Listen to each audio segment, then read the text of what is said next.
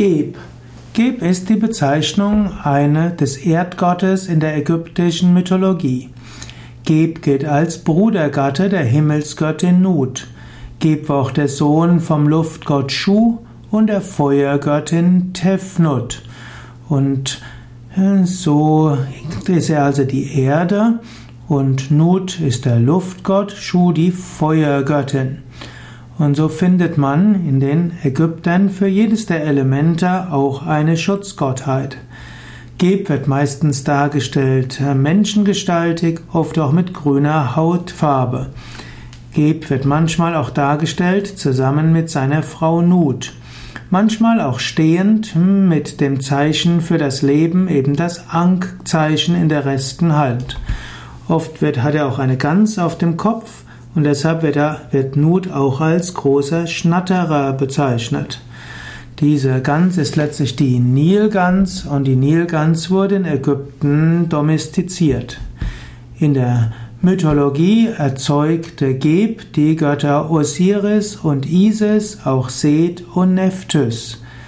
Und äh, es gibt auch andere Mythen, nach denen Geb und Nut zusammen die Sonne zeugten und damit die Vorfahren aller ägyptischen Götter.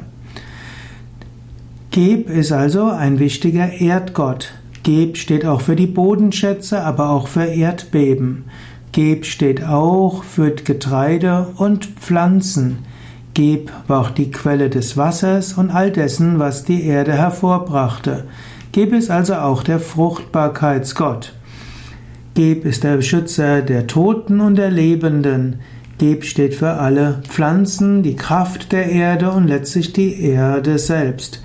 Geb ist der Urgott Gott und damit auch der Schöpfer. Geb wird als menschliche Gestalt dargestellt wird, manchmal aber auch äh, mit einem Kopf eines Tieres. Ja, so hat Geb viele Gemeinsamkeiten auch mit anderen Göttern. Als Schöpfungsgott ist er ähnlich wie Brahma. Man könnte auch sagen, hat Gemeinsamkeiten mit Uranus, der auch alles irgendwo geschaffen hat. Geb hat auch den schönen Geb, das heißt gib und gib immer wieder.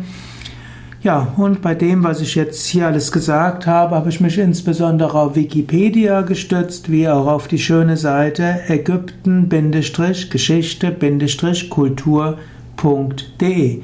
Die Abbildung auf dem Video ist von Wikipedia.